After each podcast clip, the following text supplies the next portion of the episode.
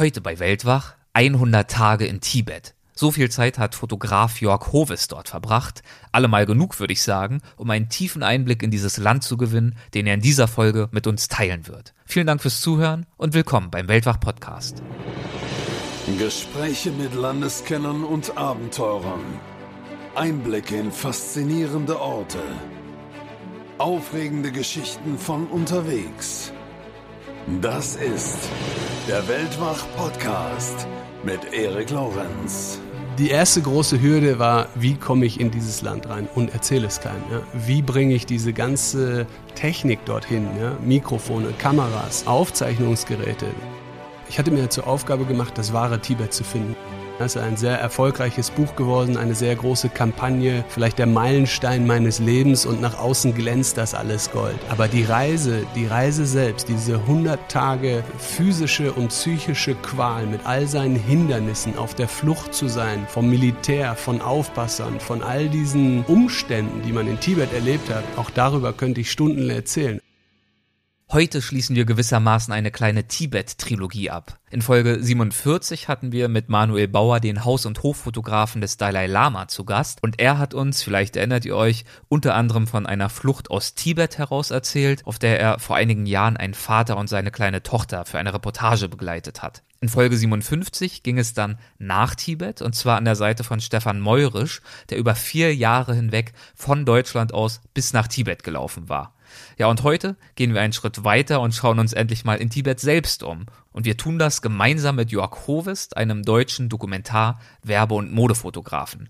Er lebt in München, fotografiert aber weltweit und zwar an ausgesprochen spannenden Orten, wie ich finde, in jeweils mehreren hunderttägigen Expeditionen, zum Beispiel in den Amazonas oder eben nach Tibet, hat er die gefährlichsten und abgelegensten Gebiete unserer Erde erforscht und dokumentiert und er möchte mit seinen Aufnahmen die Schönheit der Natur, der Menschen und aber auch ihrer Kultur zeigen und ihnen so ein Gesicht verleihen, um sie zu schützen.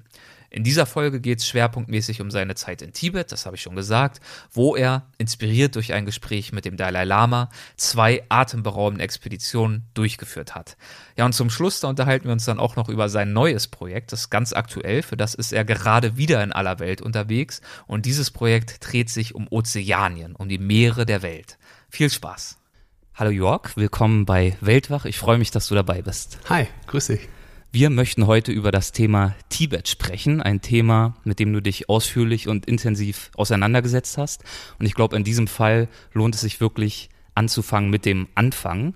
Alles begann bei dir mit deiner Auseinandersetzung mit Tibet äh, im Jahr 2011. Bring uns doch nochmal zurück. Wie war dein Leben? Wie war dein Arbeitsalltag bis zum Jahr 2012? Wie sah das aus? Ja, ähm, also mein, mein Leben grundsätzlich war vielleicht anders, als wenn man es heute vermuten würde. Ich komme aus einer ganz anderen Branche. Angefangen hat alles in Nordrhein-Westfalen, wo ich eine Ausbildung als Energieanlagenelektroniker gemacht habe. Ähm, das lag mir aber nicht so wirklich, weil ich immer schon sehr ja, reiselustig war und einfach die Welt erforschen wollte. Ja. Ähm, das gelang mir damals über Umwegen. Da war ich erstmal Fotomodel und hatte das genoss das Privileg, um die Welt zu reisen, um dahingehend meine Leidenschaft als Fotograf ja über verschiedene Assistenzjobs auszuarbeiten. Und ähm, irgendwann bin ich dann, habe ich mich selbstständig gemacht, bin nach München gezogen und habe hier ein Fotostudio eröffnet. Das hatte damals noch gar nichts mit äh, großen National Geographic Reisen zu tun. Ich war einfach ansässig in der Modefotografie und habe hier in München und auch in ganz Europa für Frauenzeitschriften ähm, fotografiert, ja. Und wie hat sich das dann 2011 verändert, beziehungsweise wodurch? Ähm, sagen wir es mal so, ich, jeder stellt sich ja irgendwann die Frage, ob ob den, der Job, den man macht, so erfüllend ist für sich selbst und ob das eine Sinnmäßigkeit ergibt, was man tut. Und äh, ich war da so ein bisschen in der, ja, nicht in der Sinneskrise, aber ich habe mich wirklich gefragt, ob ich das mein Leben lang machen wollte und vor allen Dingen, was ich damit der Nachwelt hinterlasse, ja, auch im Anbetracht an meine Familie und meine Kinder und meine Nachfahren. Und ähm, da gab es so einen unerfüllten Wunsch, der mich dazu führte, dass ich mich ähm, belesen hat, habe mit verschiedenen, in verschiedenen Büchern, unter anderem auch über den Dalai Lama und Tibet, ja, ein, ein Reiseort oder ein Land, von dem ich damals noch nicht viel wusste, genauso wenig wie vom Dalai Lama. Und das hat mich sehr interessiert und dort wurde ich inspiriert, über ein Buch, über diesen Mann, das mich ja zum Nachdenken gebracht hat, ja, worauf ich daraufhin die Initiative ergriffen habe, ähm, ihn versucht habe zu kontaktieren. Ja, und das ist mir dann auch quasi gelungen. Wie ist es dann zu eurem ersten Kontakt gekommen? Ähm, das war ein, eigentlich ein ganz naiver Gedanke. Ich sage das ganz bewusst naiv, weil die Freunde mir immer zureden wollten und sagen, ja Jörg, so einfach kann man den Dalai Lama nicht treffen mit deiner Idee. Und ähm, aber es hat trotzdem geklappt. Ja, wir haben einen Brief geschrieben zusammen mit meiner Frau und haben den quasi an die, äh, an die Regierung gestellt und an den zuständigen Verein, der sich darum kümmert, äh, der sich um die Dalai Lama-Besuche kümmert. Und äh, die fanden unser Schreiben ähm, die fanden das gut, ja, die fanden das richtig gut. Ich habe mich angeboten als ehrenamtlicher Fotograf, der seine Fotos, die er vom Dalai Lama machen würde, frei zur Verfügung stellen würde, mit dem Hintergrund, dass, ich, dass es für mich eine große Bedeutung hat, diesen Mann zu fotografieren. Und als ob das nicht schon jeder Fotograf hätte machen wollen, ähm, kam eine Antwort, ähm, dass das tatsächlich nicht viele gefragt haben. Und äh, anscheinend habe ich mein Herz am richtigen Fleck und habe daraufhin die Einladung bekommen, seine Heiligkeit 2011 vier Tage lang oder fünf Tage lang zu begleiten. Und eure erste Begegnung, die war ja gleich relativ denkwürdig. Auch dein Sohn hat ja da eine gewisse Rolle gespielt. Ja, das, das ging dann irgendwie alles sehr schnell und ich habe äh, die Chance genutzt, meinen kleinen Sohn und meine Frau mitzunehmen. Er war damals, ich glaube, zwei Jahre alt und ähm, er war so ein bisschen vorbereitet, hat natürlich Fotos gesehen. Der Mann ohne Haare im, in roter Mönchsrobe, er konnte noch nicht richtig sprechen. Und dann gab es diesen einen Moment im Hotel, wo man muss sich das vorstellen, die Leute stehen Spalier, ja, ranghohe Politiker, alle warten auf, auf ähm, die Begegnung mit seiner Heiligkeit und strecken schon so ein bisschen die Hand raus. Jetzt kommt er gleich, ich sag ihm Hallo. Und wo er dann rauskommt, ich werde diesen Moment nie vergessen, läuft er tatsächlich den ganzen Gang ab, ignoriert uns alle, um zu meinem Sohn zu gehen, der noch im Kinderwagen saß. Und äh, meine Frau stand so ein bisschen hinter mir, die ist fast im Ohnmacht gefallen, weil sie dachte, der schreit gleich los oder so. Und der Dalai Lama ist einfach zu ihm gegangen, hat mit ihm gekuschelt. Mein Sohn hat ihm dann sein Matchbox-Auto äh, gestellt, äh, geschenkt. Und ja, da war irgendwie das Eis gebrochen und die ganze Atmosphäre wurde auf einmal so leicht, ja. Und es war keine Anspannung mehr. Das war die erste ähm, Begegnung und die werde ich natürlich nie vergessen. Großartiger Moment.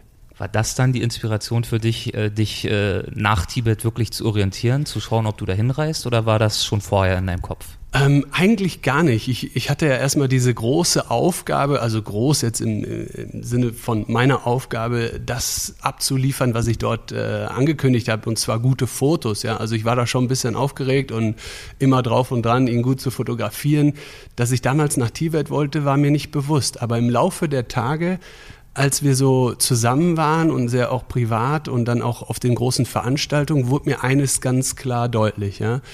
Die Menschen brauchen einen Dalai Lama auf dieser Welt. Er ist das Ziel der Hoffnung, er ist die Antwort auf viele Fragen und vielleicht hat er auch was sehr Sehnsuchtsvolles ja, für die Menschen. Also er, er gibt schon was ab und ähm, das hat mir zu denken gegeben, weil ich fand das einerseits gut und habe auch seine Sinnmäßigkeit darin verstanden, aber genauso habe ich mich damals auch gefragt, ob denn irgendjemand ihn schon mal gefragt hat, ob wir was für ihn tun können.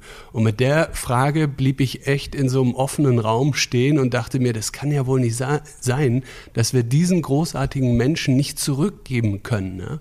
Und in, ich glaube, in dieser Nacht, ich hatte ein Gläschen Rotwein äh, zur Hilfe, habe ich äh, den kühnen Gedanken gefasst, ihm etwas zurückzugeben, und zwar das Versprechen, ja, das Versprechen, sein Land zu bereisen und herauszufinden, inwiefern diese gebeutelte Nation, dieses gebeutelte Land es überhaupt noch schafft, heute an ihn zu glauben. Ja? Man muss sich vorstellen, die Tibeter in Tibet, die leben unter einer ganz strengen Regression. Ja? Die dürfen seinen Namen nicht sagen, die dürfen die Flagge nicht hissen, die dürfen sich nicht zu ihm bekennen. Aber er ist noch der geistliche Führer. Ja? Und das nach einer Zeit länger als 60 Jahren. Äh, wie funktioniert das? Ich wollte das rauskriegen. Ne? Machen die stille Post? Wie geht das? Die haben keine Journalisten, kein Fernsehen, kein Radio. Das das ist ähm, ein Mysterium. Ja. Ich wollte das herausfinden und habe ihm versprochen, sein Land zu bereisen und das mit meiner fotografischen Arbeit und journalistischen Möglichkeiten offen zu legen. Das war das Versprechen. Das heutige Tibet zu zeigen. Das heutige Tibet, genau. Das ist natürlich äh, per se schon mal ein sehr spannendes Projekt, eine sehr spannende Idee, aber auch ehrfurchteinflößend, würde ich vermuten, vorher, vor der ersten Reise, bevor du überhaupt jemals dort warst.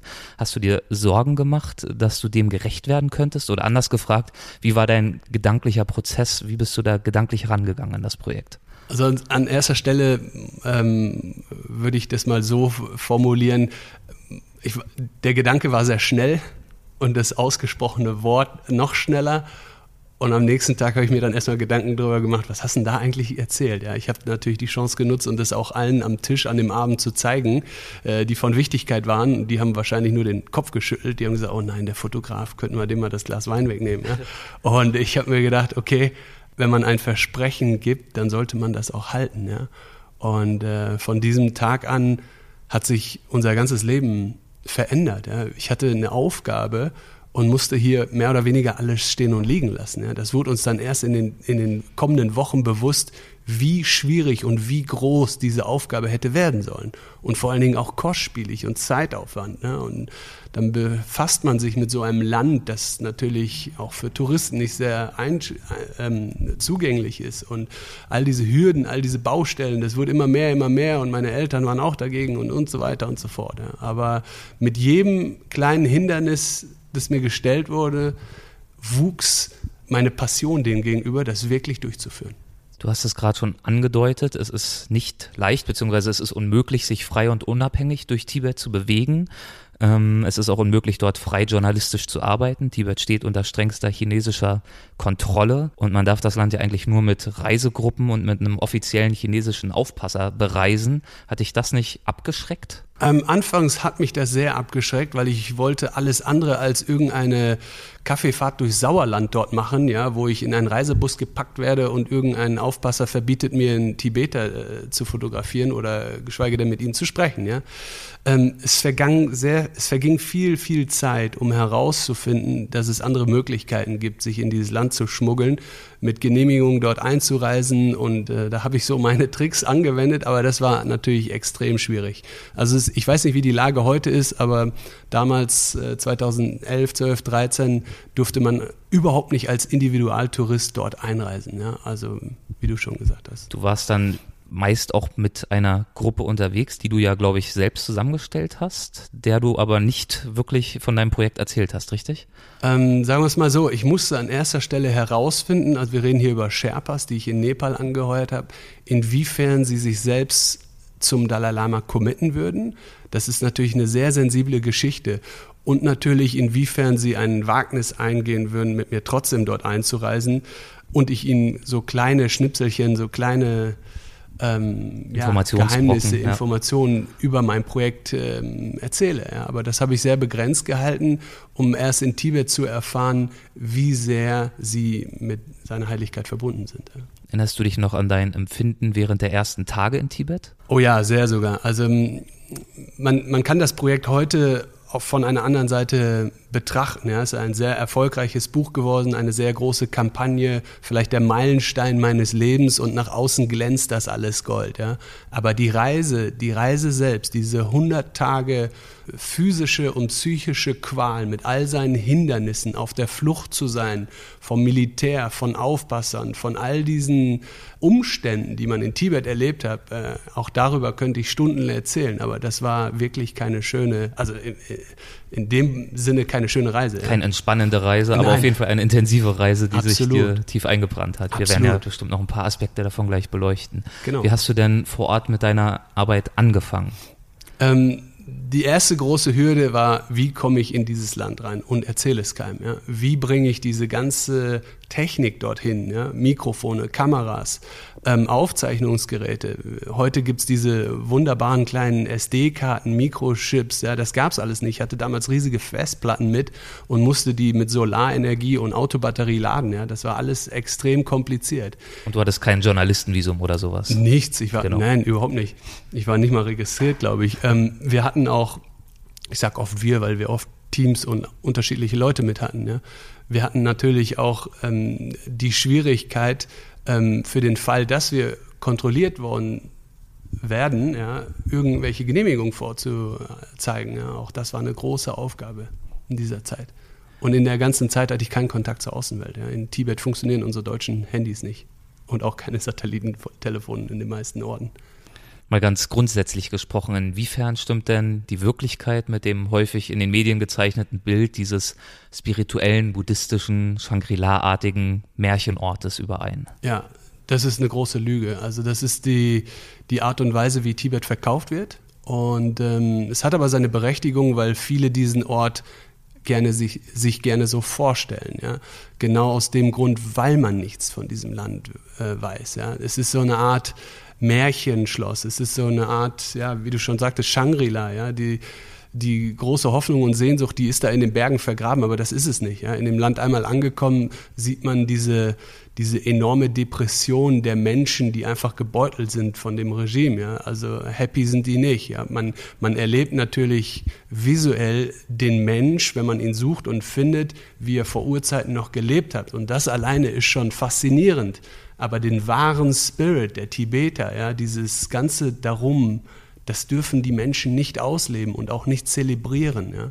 In Lhasa gibt es zum Beispiel äh, sehr deutliche Kennzeichen dafür, dass das heute alles gefaked ist. Ja, man muss sich das vorstellen wie ein folklorisches Disneyland für Touristen. Da gibt es ähm, Mönche und auch Tibeter, die so tun, als wären sie die echten Tibeter und die machen dann Niederwerfungen auf dem Boden oder rezitieren irgendwelche Mantras. Aber das sind alles von der Regierung bezahlte Leute, damit die Touristen schöne Fotos machen können. Konntest du in Lhasa trotzdem Zeuge einer gewissen Spiritualität werden oder ist das wirklich eigentlich gar nicht mehr existent? Ich glaube, du nennst Lhasa im Buch ja auch, sicherlich nicht deine eigene Formulierung, aber du benutzt sie, das spirituelle Zentrum auf dem Dach der Welt. Ähm, eigentlich nicht Lhasa, das ist dann schon mehr der Mount Kailash. Ja. In Lhasa versammeln sich nur hm, die Menschen und die Gruppen, weil das der Ursprung ist, ja, der zentrale Punkt mit den berühmten Kloster und natürlich auch der Winterresidenz des Dalai Lamas. Aber das ist heute alles vermarktet. Ne? Das ist heute alles streng beobachtet, vom Regime über, überwacht und äh, da schleust man halt unendlich viele Touristen durch, welche zum größten Teil äh, chinesischer Herkunft sind. Ja. Also man sieht da eigentlich zu 95 Prozent nur Chinesen, die in einem Eiltempo mit Kameras durch diese Anlagen laufen und ähm, da vermutet und da findet man den, die Spiritualität der Tibeter nicht mehr. Und wie hast du es dann angestellt, trotzdem diese Eindrücke und auch diese emotionalen Eindrücke einzufangen, die dein Buch ja prägen? Das ist ja nun mitnichten ein Shangri-La-artiges Disneyland, was dort geliefert wird, sondern du gibst ja schon eine Tradition wieder, einen Kulturreichtum, ja, eine Geschichte. Ja. Wie hast du es geschafft, hinter diese Oberfläche zu blicken, die den Touristen vermittelt wird? ich habe diese Orte gemieden, ja? ja? Genau diese Orte wie Lhasa, da war ich, glaube ich, nur zwei, drei Tage und habe mir das angeschaut. Ähm, man muss sich vorstellen, bei einer hunderttägigen Reise in einem Land, was fast zweimal so groß ist wie Europa, gibt es mehr zu sehen als eine Stadt, ja. Und ähm, meine Aufgabe war es Tibet, immer. Tibet ist zweimal so groß wie Europa? Das ja. wusste ich gar nicht, das ja, ist so riesig. Tibet ist, okay. ist riesig. Es gibt auch noch die Karten des ursprünglichen Tibet, zu dem nochmal mehr als ein Viertel von China gehörte. Ja. Also demnach ist es fast halb so groß wie die Volksrepublik selbst, ja, wenn man in die Vergangenheit schaut. Ähm, das Land ist so remote, so uneingenommen, dass man wirklich wochenlang und tagelang durch, durch das Himalaya fahren kann. Ja, man ist auf einem Plateau eingeschlossen, das bei ungefähr 5000, 4 bis 5000 Meter ihre, ihren Nullpunkt findet. Ja, und dann fangen erst die Berge an. Also man kann sich das so gar nicht vorstellen, aber man ist in einem Gebiet sehr lebensfeindlich, in dem auch wenige Menschen wohnen. Aber die Menschen, die dort wohnen, in diesen weit, weit abgelegenen Gegenden, die können sich noch relativ frei bewegen. Das sind dann Nomaden oder das sind alte Tibeter, die auf Ruinen aufpassen, die in, eine, in das von der äh, Kulturrevolution zerstörte Tibet noch irgendwo am Rand ihrer Existenz ähm, ihren Platz finden ja, und dort noch beten und rezitieren ihre Du hast gerade schon die äh, Nomaden des tibetischen Hochlandes angesprochen. Inwiefern konntest du an ihrem Alltag teilnehmen oder zumindest Einblicke in ihren Lebensalltag ja. bekommen? Ja, an der Stelle sprechen wir oder spreche ich oft von meinem eigenen Talent, intuitiv und ganz sensibel Menschen zu begegnen, die nicht meine Sprache kennen, äh, verstehen und ich auch nicht ihre. Man muss sich das vorstellen, dass die meisten Tibeter erstmal eingeschüchtert sind, wenn Leute wie ich oder wie du äh, dort ankommen. Ja, du könntest auch äh, ein Geheimagent oder irgendein Beauftragter von der Regierung sein oder irgendwas.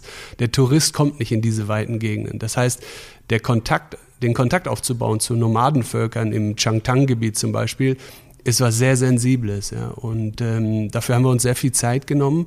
Und ähm, aber das hat funktioniert. Wir wurden dann herzlich aufgenommen. Ich habe den Menschen in einer sehr, sehr gefährlichen Aktion ganz vorsichtig und langsam geheime Fotos vom Dalai Lama auf meinem iPhone gezeigt, ja. Und das war der Beweis dafür, dass ich ja guten Herzens bin und äh, ein, ein Ziel verfolge, was diesen Menschen durchaus gefallen würde, ja.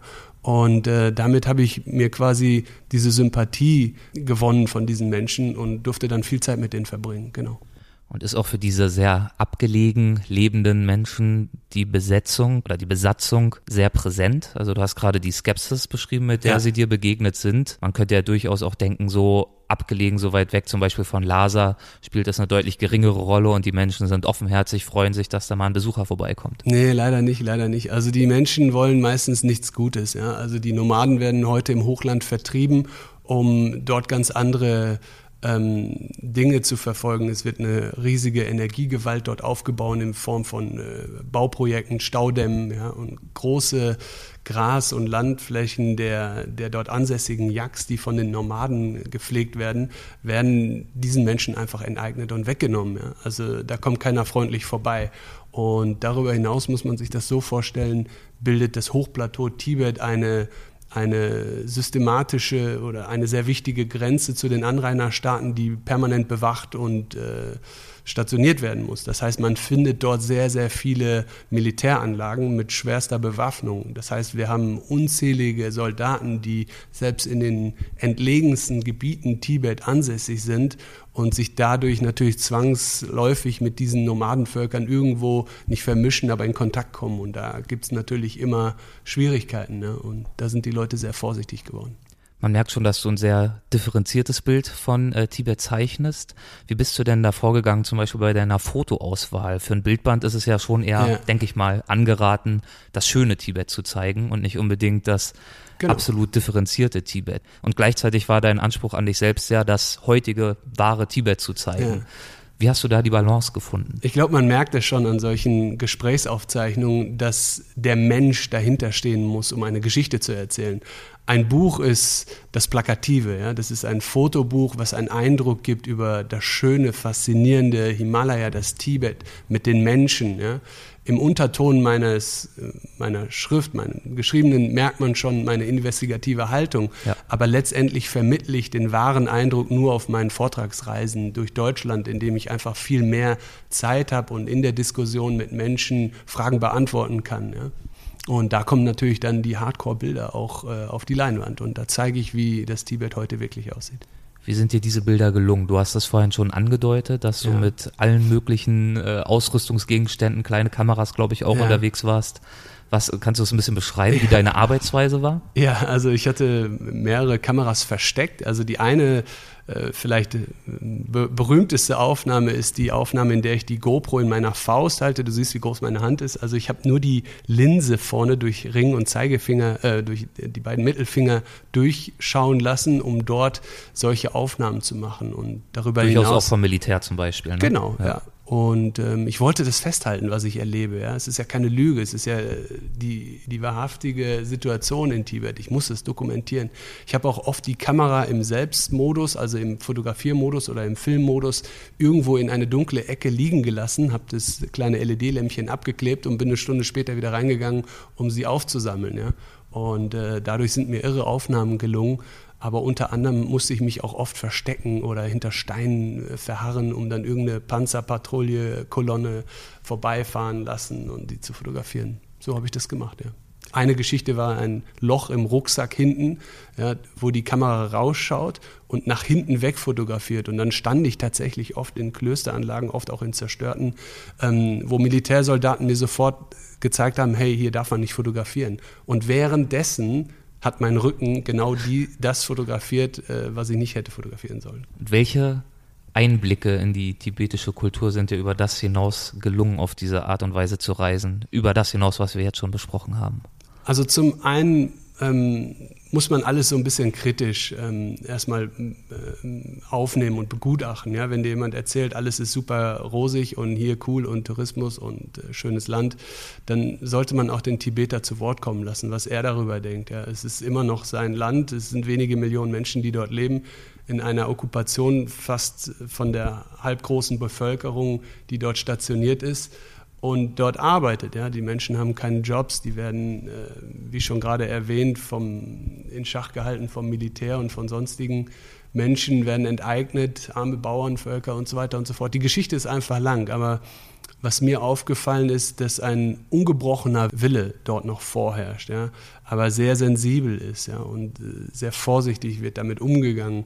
Aber die Menschen lassen sich nicht einfach so unterdrücken und wegsperren. Ja. Sie kämpfen schon für ihre Verhältnisse ähm, sehr stark in dem, was sie machen können, aber man muss sich dort auch ein bisschen mit dem Buddhismus befassen. Es ist eine sehr friedliche Religion, eine eine Religion ohne Widerstand, ohne Gewalt, ohne Kraft, ohne, ne? das muss alles, ja, wie soll ich sagen, in, in einem gewissen Umfang des Karmas passieren.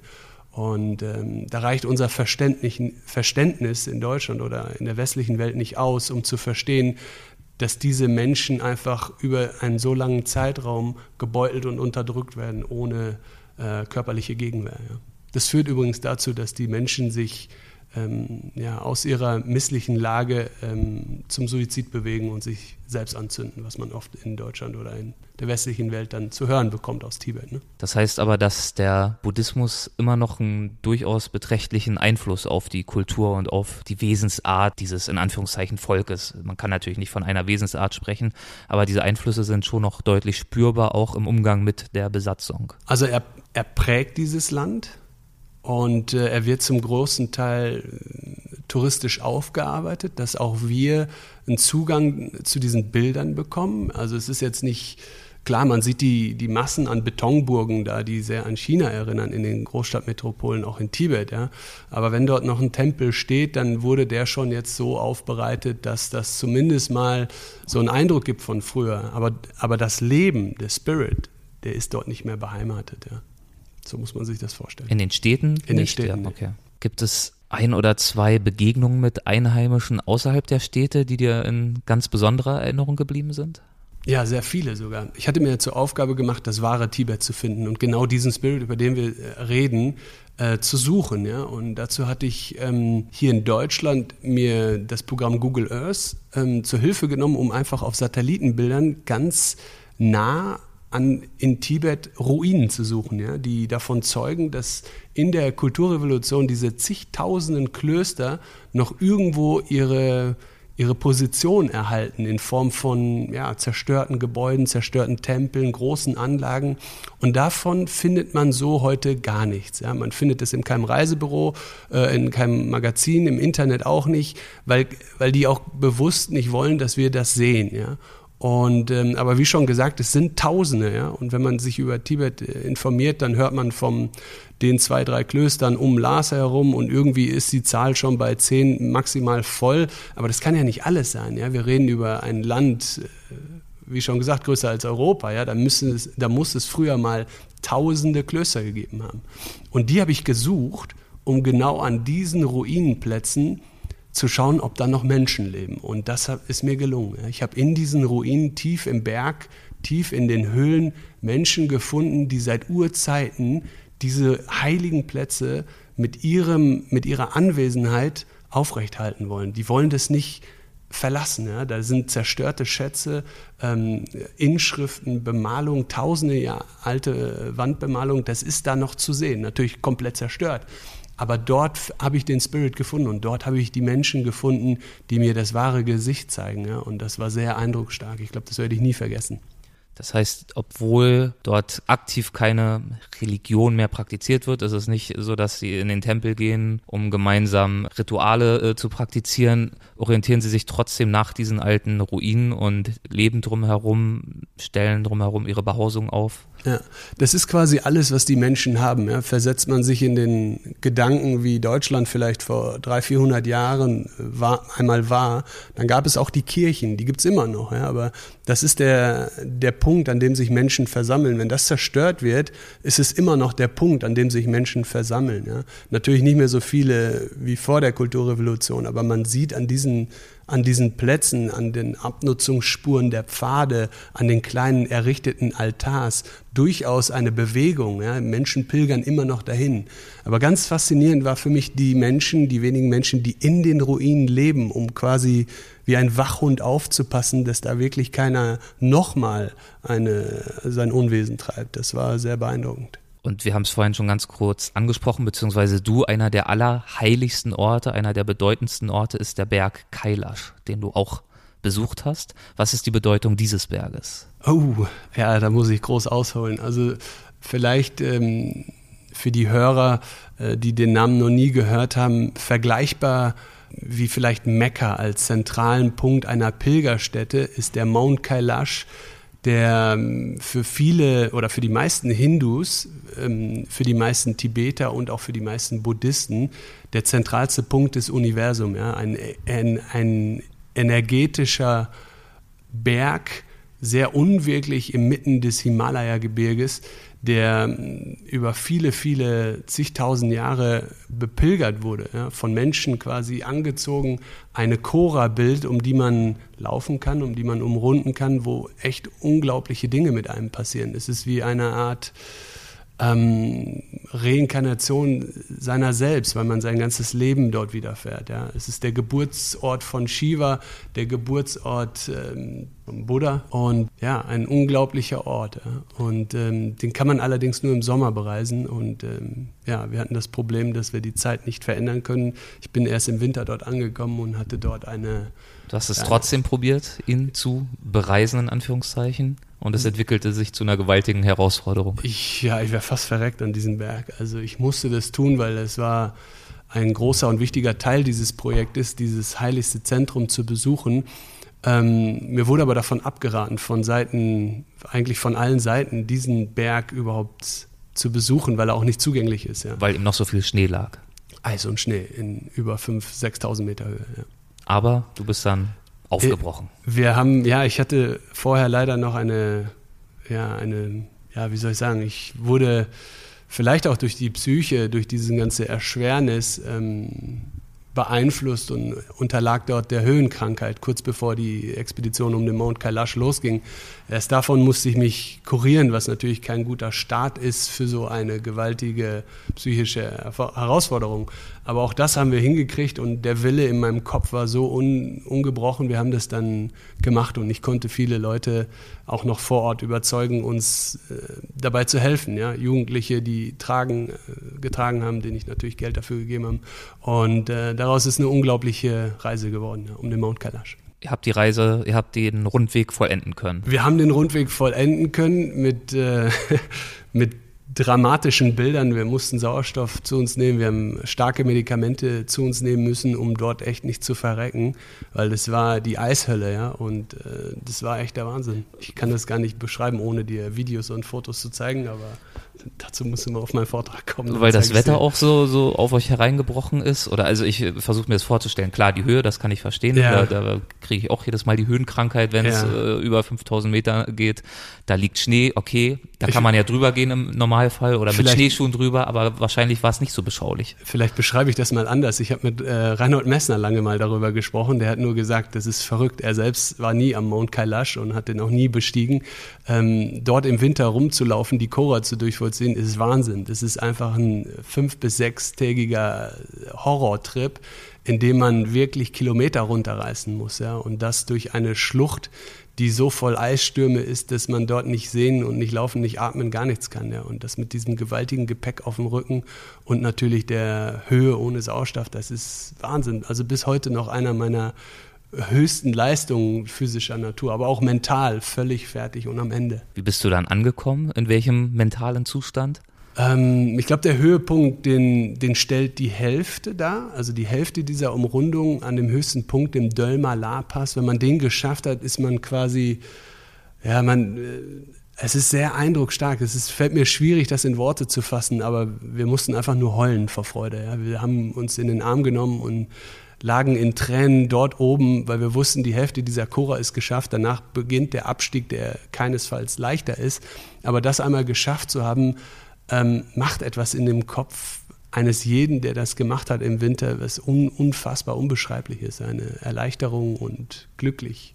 Irre, irres Gefühl. Mal die Nervenkitzelfrage wollen wir auch nicht zu kurz kommen lassen. Gab es ansonsten gefährliche Situationen in oh, Tibet? Ja, ja, viele. Wir, wir, hatten, wir sind zum Beispiel in einem, in einem Blizzard oder in einem Eissturm. Das kennen die meisten nicht. Das passiert tatsächlich manchmal im Himalaya, dass es ähm, in gewaltigen Höhen einfach nur Eis regnet. Ja. Das, äh, das ist ein Eissturm, der der, ja, den kann man fast nicht überleben, überleben, weil da kommen richtige Eisbrocken runter. Man sieht den ankommen, das ist ein unglaubliches Geräusch und davor muss man sich, äh, davor muss man fliehen, ja. Und wir waren im Auto und der ist so im toten Winkel von hinten auf uns gekommen und dieses betörende Geräusch, werde ich nie vergessen. Ich habe auch ein Foto davon gemacht oder mehrere. Und äh, das war eine gefährliche Situation, weil man nie weiß, wo man langfährt. Ja. Es gibt auch keine Straßen. Man ist Offroad mit einem großen Geländewagen und kann maximal vielleicht 20, 30 Stundenkilometer schnell fahren. Ja. So ein Eissturm ist aber um Weiten schneller als 20 Stundenkilometer.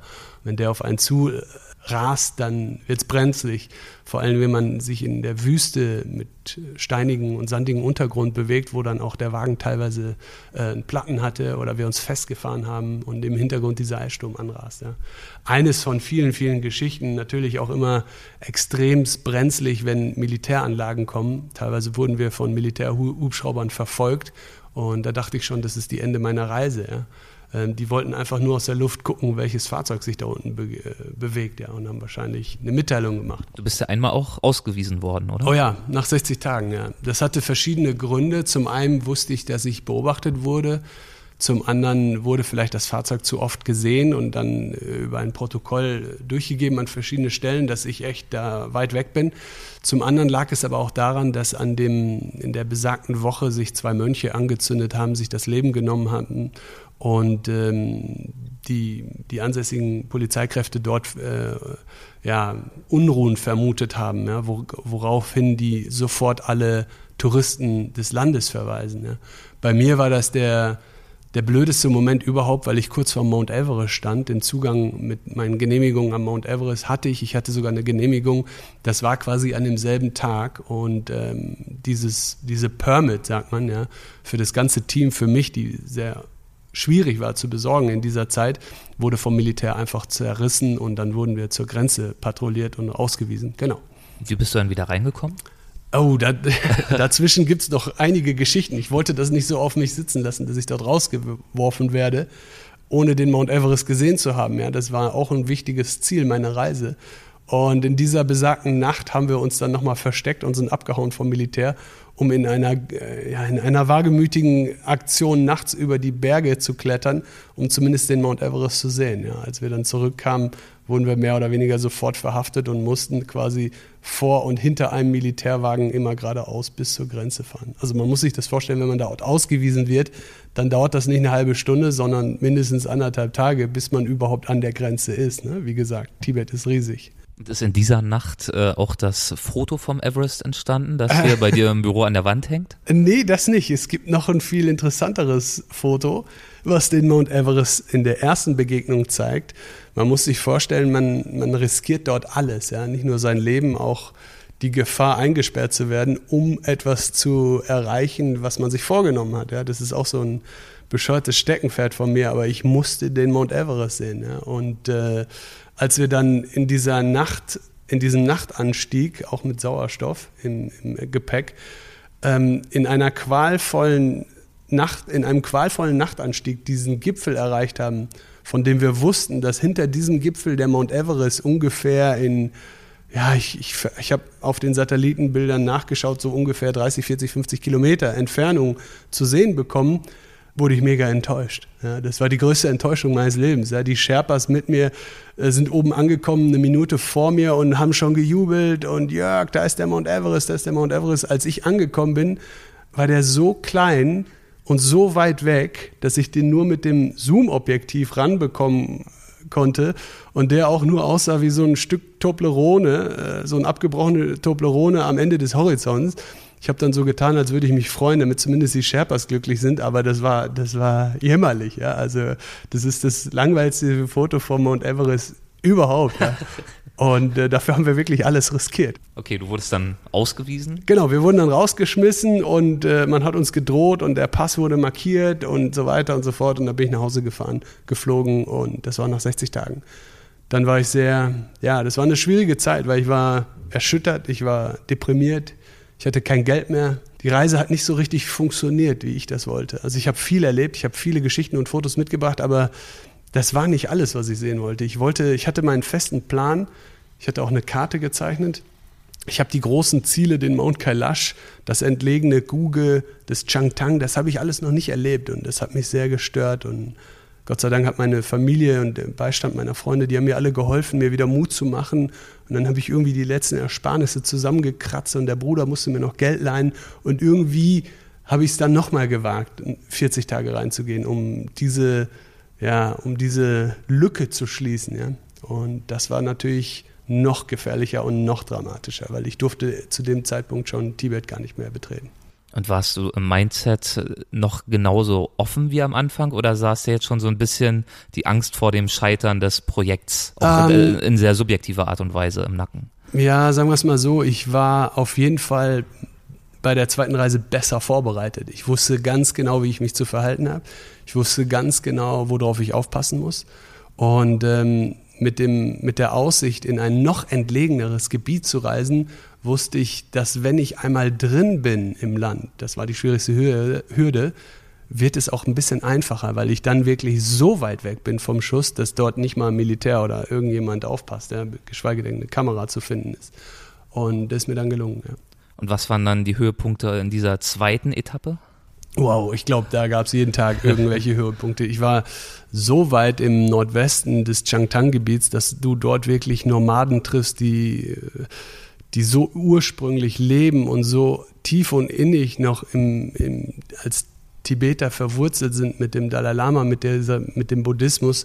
Das war für mich das absolute Highlight, weil das war das, was ich gesucht habe. Das absolute Spirit, ja, die absolute ähm, Reinheit dieser, dieser Menschen. Ja? Und das in einer Welt zu erleben, in dem unter anderem auch dieses heiligste Zentrum der Mount Kailash steht und auch diese Ruinenwelten von Kuge, Rutok und dieser Nordwesten, diese unglaubliche Weite dieser Wüste zu erleben, war ein absolutes Highlight für mich. Ja. Und du bist auch zu Mount Everest dann schließlich zurückgekehrt. um, ja, genau. Ähm, das war so das Ende meiner Reise. Wir haben das relativ gut hingekriegt, diese 40 Tage voll zu machen. Und wir hatten dann noch irgendwie drei, vier Tage. Und da stand natürlich als letztes Ziel noch auf meiner Reise, ähm, wir müssen ins Basecamp, ja, wir müssen ins Basecamp Mount Everest, weil ich hatte eine ganz spezielle Aufnahme in meinem Kopf, die ich lange geplant habe. Ja. Ich wollte eine Aufnahme machen, diese Nordflanke ähm, im Sternenlicht, ja, im Vollmond ohne Wolken, im, ja, das ist natürlich ein Wunschgedanken, weil der Mount Everest ohne Wolken, das hat man nie. Ja, Leute scheitern genau wegen dieser Wetterumschläge und eine sternklare Nacht mit Vollmond, das, auch das gibt es nie. Aber irgendwie hatte ich das Glück auf meiner Seite. Das ging genau aus. Ja. Das hat auf die, auf die Nacht gepasst, an der ich ins Basecamp kam. Diese Aufnahme, auch unter harten Bedingungen, es war arschkalt und sehr windig, diese Aufnahme ich zu glaub, machen. Minus ja. 20 Grad und du hast minus, dann da wirklich. Ja Minus viel kälter noch. noch? Ja. Okay. Und äh, man versucht dann Herr der Technik zu werden. Ja? Wie schafft man es, dass diese Kamera eine Langzeitbelichtung macht, damit die Sterne auch sichtbar werden? Ja? Es ist pure Nacht, der Berg wurde nur vom Mondlicht angestrahlt. Aber auf die Aufnahme bin ich natürlich sehr stolz. Das war dann auch nicht in 20 Minuten erledigt wahrscheinlich. Das Nein, Foto. überhaupt nicht. Das ging so lange, bis wirklich alle Akkus platt waren und ich meine Finger nicht mehr bewegen konnte. Ja. Und was zeigt das Foto? Was macht das Foto aus? Also das Foto ist äh, für meine Verhältnisse einzigartig, weil es den Berg ähm, in einer klaren Vollmondnacht zeigt. Ja. Man sieht die, die Schneehänge, wie sie leuchten nachts im, im tiefen Hintergrund, im schwarzen Hintergrund der Nacht. Und es zeigt den Mount Everest in seiner vielleicht majestätischen Ansicht. Ja. Das ist die tibetische Ansicht vom Rumbuk-Kloster vom Basecamp aus. Ja. Das ist die spektakulärste Aufsicht auf diesem Bild aufgenommen mit einer großen Kamera, mit einer Leica damals, die auch die Möglichkeit hat, das ganz detailliert darzustellen. Ne? Und man sieht sogar diesen Schweif, der noch vom Wind her entsteht, nicht wahr? Dort an der linken Flanke. Ja, genau. Das ist dieser permanente ja. Schweif, wie so ein Jetstream, wie so eine Art äh, Wolke. Ne? So Woran man ihn auch gut aus der Ferne erkennt, Absolut, weil er eigentlich ja. der einzige Berg ist im Umland, der diesen Schweif hat, weil er genau, genau in diesen Jetstream gerade so reinreicht. Richtig. Ja. Inwiefern hat sich deine Wahrnehmung Tibets mit der Zeit dann verändert oder weiterentwickelt? Oh, ähm, also weiterentwickelt entwickelt nicht. Sie hat mich geprägt und sie bleibt als Erinnerung und als Teil meiner Botschaft, das zu vermitteln. Aber darüber hinaus kriegt man nichts aus Tibet mit. Das ist ja das Dramatische. Ja. Meine Aufnahmen sind Zeitaufnahmen aus einem Zeitfenster von 2011 bis 2013 danach, was danach und davor passiert ist, das weiß ich nicht. Man, man bekommt keine Informationen aus Tibet. Ja? Ich müsste einen verrückten Reisenden treffen, der Ähnliches vorhat, um ihn zu fragen, was er erlebt hat. Ich kenne natürlich nur die Geschichten von Touristen, die Lhasa besucht haben und den heiligen See Namzo, ähm, die, ja, die bestätigen mir meine Eindrücke von damals und sagen, das ist noch alles viel schlimmer geworden. Ja. Neben dem heiligsten Tempel steht heute ein McDonald's zum Beispiel ja. und Fastfood-Ketten direkt vom Potala-Palast und sowas. Ja. Das sind nur noch LED-Schilder und äh, äh, hunderttausend, tausende Touristen chinesischer Herkunft, die dort durchrennen und Selfies machen. Hattest du die Gelegenheit, das fertige Buch dem Dalai Lama zu präsentieren? Oh ja, klar. Das war ja das große, große Einlösen des Versprechens. Ein ganz besonderer Moment für mich, eigentlich für alle Mitwirkenden dieses Projektes, auch für die ganze Familie, dass ich ähm, nach Indien reisen durfte, in die Exilheimat des Dalai Lamas, um ihm das allererste Exemplar von 100 Tage Tibet, das Versprechen überreichen zu können. Wie hat, er, wie hat er reagiert? Ähm, er hat sich an erster Stelle mal erinnert und mich umarmt und gesagt, Jörg, du bist echt Wahnsinn, du hast es mir versprochen, du hast es gemacht, jetzt bist du hier und gibst mir das Buch. Ja? Und ähm, danach haben wir uns stundenlang Zeit genommen, um jedes einzelne Foto zu besprechen. Ja? Wir haben gelacht und geweint.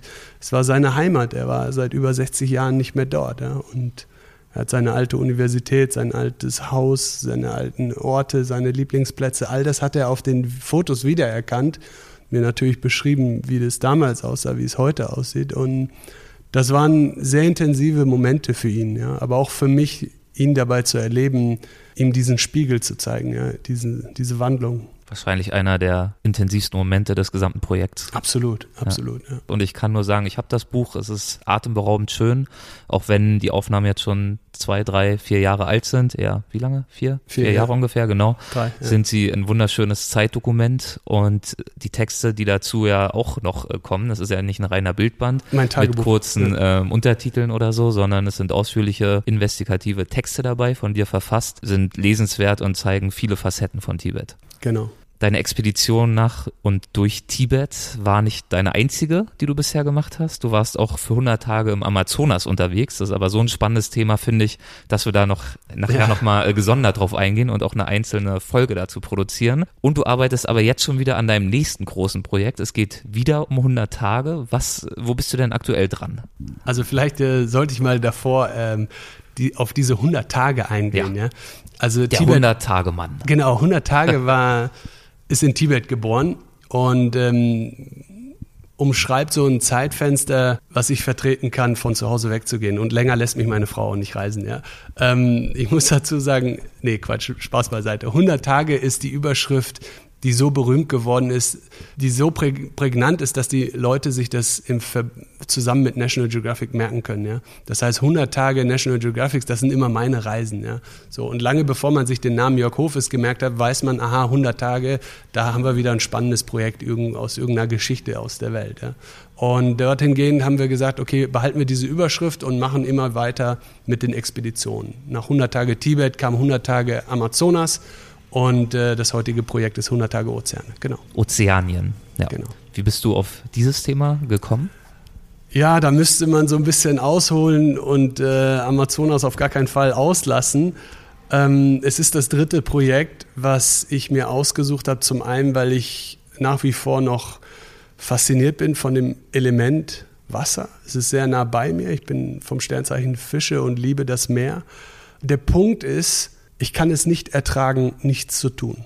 Und wir haben heute große Probleme in unseren Meeren. Wir werden überhäuft und überschüttet von Eindrücken, negativen Eindrücken auf der ganzen Welt, von dem Meer, das wir geschändet haben, verunreicht haben, ja, gebeutelt haben.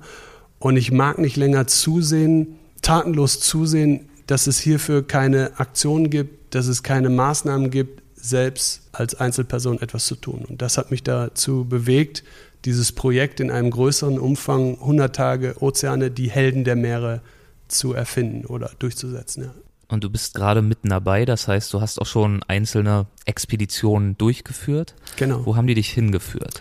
Die Reise führt, führt mich mehrmals um die ganze Welt auf der Suche nach den Helden der Meere. Ja, die Helden der Meere sind jene Menschen, die sich im bedingungslosen Einsatz ihres Lebens teilweise für die Ozeane und mit den Ozeanen kümmern, um die Umwelt. Ja. Sie können unterschiedlicher Natur sein, sie können Aktivisten sein, sie können Vordenker, Erfinder, Biologen, Meeresbiologen oder Wissenschaftler. Es können aber auch Kinder sein oder eine ganze Schulklasse, die den Strand säubert. Ja. All diese Menschen möchte ich zusammenführen als eine Art rote Leitfaden, die die Helden der Meere tituliert. Ja. Ich möchte zeigen, dass jeder Mensch für sich eine Art und Weise gefunden hat, etwas zu ändern und damit der Natur was Gutes zu tun. Und, ähm, Jeder Mensch für sich, da fällt mir ein Zitat ein vom ja. Dalai Lama, das du auch in dein Tibet-Buch aufgenommen hast.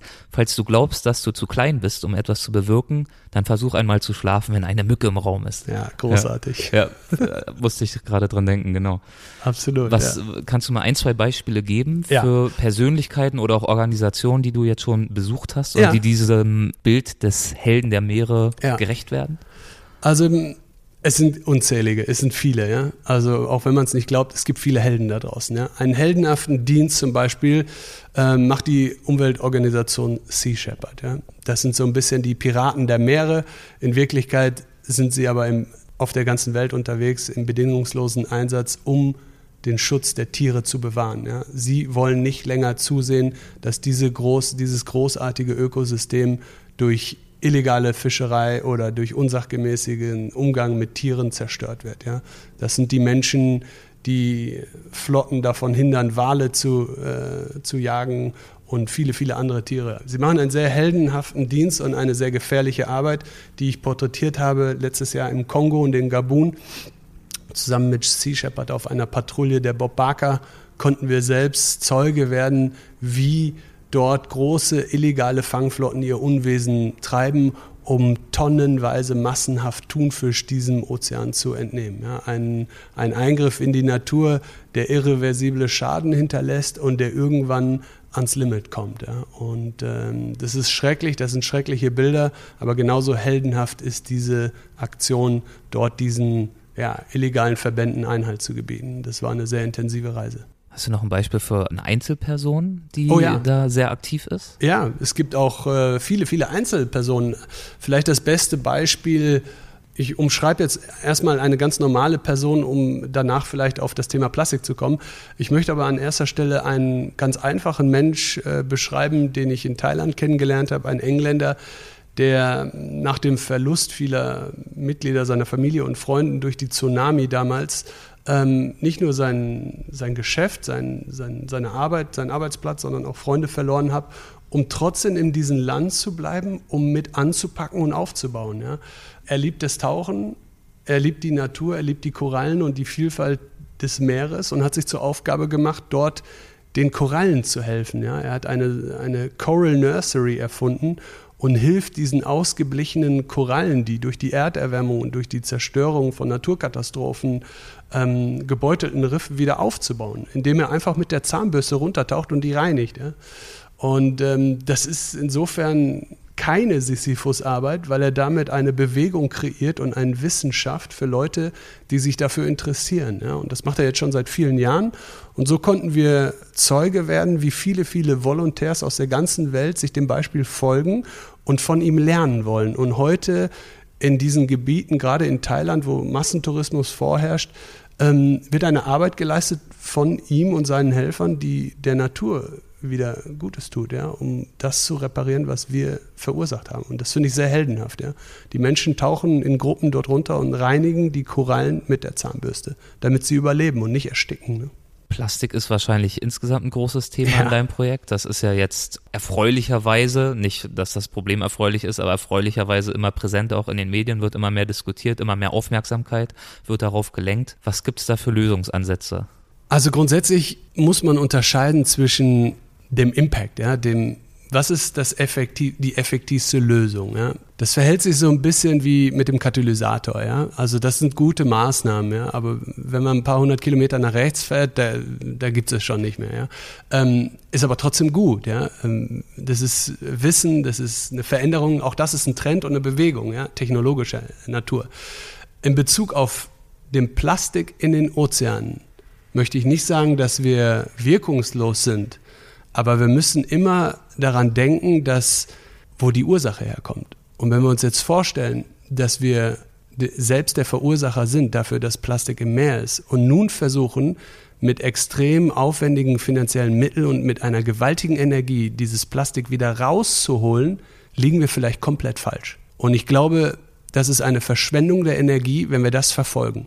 Wir müssen der Ursache Herr werden. Wir müssen das Problem des Plastiks an Land lösen und nicht im Meer. 85 Prozent des gesamten Plastikmülls kommt aus den Flüssen von Land. Das heißt, wenn wir hier keine, keine Lösung finden, das zu stoppen, dem Einhalt zu gebieten, wird es immer so weitergehen, immer so weitergehen. Ja? Und wir reden von dritten Weltländern, die an erster Stelle diese Müllverursacher sind. Ja? Aber das sind auch unsere Produkte, die die benutzen. Also wir sind davon äh, deutlich betroffen. Ja? Und das schwemmt auch zu, mir, zu uns, ja, nach Europa. Der ganze Müll, den die dritte Welt verursacht, wir reden von Orten in der Karibik, Haiti zum Beispiel, habe ich erst kürzlich besucht, ja. Peru, Bangladesch, Indien, chinesische Küsten. Durch die Zirkulation der Meere versammelt sich das auf diesen großen Patches und gelangt wieder an die Küsten, gelangt an, auf die ganze Welt. Nicht nur in den Tierkreislauf, sondern an unsere wunderbaren Strände. Es gibt keinen Strand auf der Welt, den ich heute nach 20 Jahren besucht habe, wo kein Plastik zu finden war. Egal, ob man 10.000 Euro für die Malediven ausgibt oder auch nur 500 auf Mallorca. Plastik ist überall. Und ich kann nicht länger zusehen, dass das, ja, die Natur so mitmacht und dass unsere Kinder und unsere zukünftigen Generationen das miterleben müssen. Ja indem die Eltern aufpassen müssen, was die Kinder am Strand aufheben. Ich finde das einfach schrecklich. Und hier entgegen habe ich einen Held gefunden, der dazu eine sehr interessante und sehr hoffnungsvolle Lösung darbietet. Der Mann heißt David Katz und er hat die Organisation Plastic Bank erfunden. Wir waren dazu in Haiti, ihn besuchen und haben und wurden Zeuge, wie diese Umwandlung von Müll in Wert, in einen Wertgegenstand funktioniert. Wir reden hier über ein globales Recycling-Konzept, was rückwirkend wieder in, die, in unsere Welt einfließen soll. Und zwar mit dem Ankauf von diesem Müll oder wir nennen es Social Plastic in unsere Welt. Ja. Das bedeutet, die Menschen in der dritten Welt fangen an, die Strände zu säubern. Sie werden, auf, sie werden das Plastik aufheben. Sie werden geschult und unterscheiden zwischen wertvollem Plastik und nicht so wertvollem Plastik, Hartplastik, Weichplastik. Das wird alles in Collector Centers gesammelt, geschreddert, gereinigt, zu Granulat umgewandelt. Die Menschen bekommen dafür Geld, Essen oder Elektrizität. Und dieses Granulat wird dann zurücktransportiert in unsere Welt. Und dann kommt es in unserem Kreislauf, ja, in unser Konsumkreislauf. Wir werden dann die Shampooflasche von Henkel kaufen, die ist aus Social Plastik hergestellt. Wir werden vielleicht das Amazon-Paket mit der Knisterfolie innen drin, vielleicht wird das auch irgendwann Social Plastik aus Haiti oder aus Bangladesch. So gelangt dieses Plastik, welches uns völlig egal ist, wo es herkommt, mit diesem guten Aspekt dahinter, dass wir damit den Menschen geholfen haben, wieder in unseren Kreislauf. Wir machen kleine Abstriche, wenn es vielleicht darum geht, unserem Sohnemann oder unserem Kind ein Butterbrot in Plastik für die Schule einzupacken. Da sagen wir, okay, das darf kein recyceltes Plastik sein. Aber was ist mit der Mülltüte? Was ist mit dem Blumentopf? Was ist mit dem Dübel in der Wand? Was ist mit dem Plastikscharnieren von Ikea? Das kann alles aus recyceltem Plastik hergestellt werden. Die Qualität ist die gleiche. Die Forschung ist schon so weit, dass wir diesen Anspruch erfordern können, dass wir das aufbringen können, dieselbe Qualität zu haben. Und der Preis wird sinken. Umso höher der Ölpreis wird, umso näher geraten wir an diesen Punkt, an diesen Break-Even, an dem dieses recycelte Plastik genauso günstig ist wie das Virgin-Plastik. Und hier trifft diese Innovation, äh, hier macht das Sinn, ja? hier funktioniert das. Plastic Bank kann damit die ganze Welt retten, quasi die Ozeane reinigen. Und daran glaube ich, deswegen habe ich diesen Mann zu meinem Helden gemacht. Ja. Man merkt, es ist ein wichtiges und ein sehr vielseitiges Projekt, das du da oh ja. angegangen hast. Wie können denn unsere Hörer das Projekt am besten ja, verfolgen oder sogar auch unterstützen?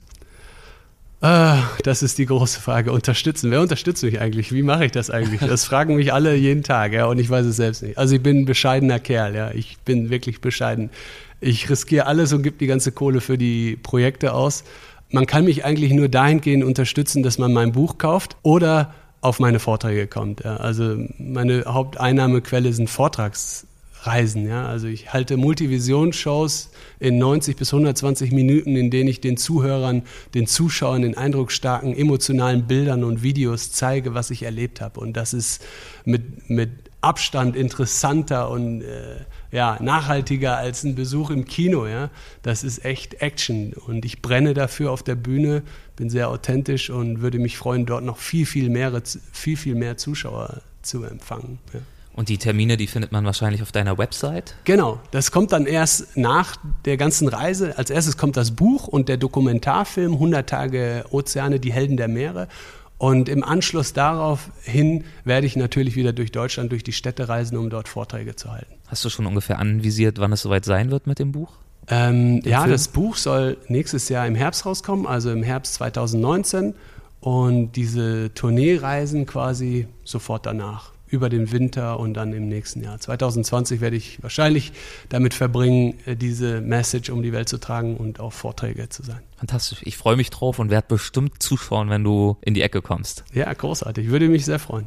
Klasse, dann vielen Dank für diese erste Runde. Wir werden jetzt gleich noch eine zweite anfügen zu Amazonien. Ich hoffe, du kannst noch ein bisschen. Na klar. Die wird dann in ein paar Wochen erscheinen. Ähm, ich freue mich drauf. Wer mehr über dich erfahren möchte, kann gerne auf deine Website gehen. Wie gesagt, yorkhovest.com, glaube ich. Ne? Genau. Werde ich auch nochmal verlinken natürlich, dass man dich leicht finden kann. Vielen Dank. Gerne, sehr gerne. Tschüss. Das war mein Gespräch mit Jörg Hovest. Ich hoffe, die Folge hat dir genauso gut gefallen wie mir. Ich fand seine Ausführungen zu Tibet und Ozeanien wirklich toll, sehr interessant, sehr plastisch, sehr emotional. Man merkt einfach, wie sehr er mit Leib und Seele dabei ist. Und deswegen freue ich mich auch, dass ich euch in wenigen Wochen, ich habe es in der Folge schon angesprochen, eine weitere Folge mit ihm präsentieren kann. Wir haben das Gespräch schon geführt. Es dreht sich um sein zweites Buch. Das heißt dann nicht 100 Tage Tibet, sondern 100 Tage Amazonien. Er war im Tibet tiefen Dschungel unterwegs und das sind wirklich spannende Erlebnisse, die er dort gesammelt hat und einfach mitreißende Anekdoten und auch Einblicke in die Lebenswelten der indigenen Völker, die dort leben. Nächste Woche geht es erstmal aber woanders hin und zwar in Gewässer. Wir begleiten Olaf Obsammer. Das ist einer der größten Kajak-Spezialisten und wir unterhalten uns über das Thema Abenteuer Kajak. Olaf ist wirklich mit dem Kajak in der ganzen Welt unterwegs. Er nimmt das Kajak mit auf Expedition, geht also wirklich mehrere Wochen zum Teil in die Wildnis mit dem Kajak und mit der Filmkamera. Er ist ein Filmexperte. Er produziert Reportagen, Dokumentationen in Spielfilmlänge und auch äh, aufregende YouTube-Videos, die sehr erfolgreich laufen. Und ähm, ich denke, das Gespräch wird euch gefallen. Bis dahin, alles Gute, ciao.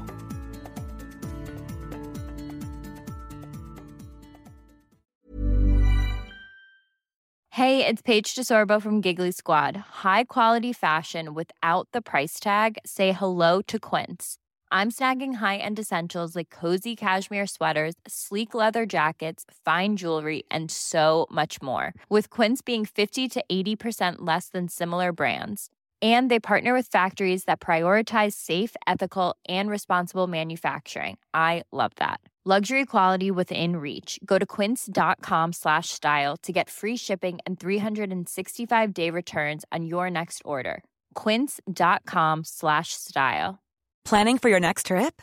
Elevate your travel style with Quince. Quince has all the jet setting essentials you'll want for your next getaway, like European linen, premium luggage options, buttery soft Italian leather bags, and so much more. And is all priced at 50 to 80% less than similar brands. Plus, Quince only works with factories that use safe and ethical manufacturing practices.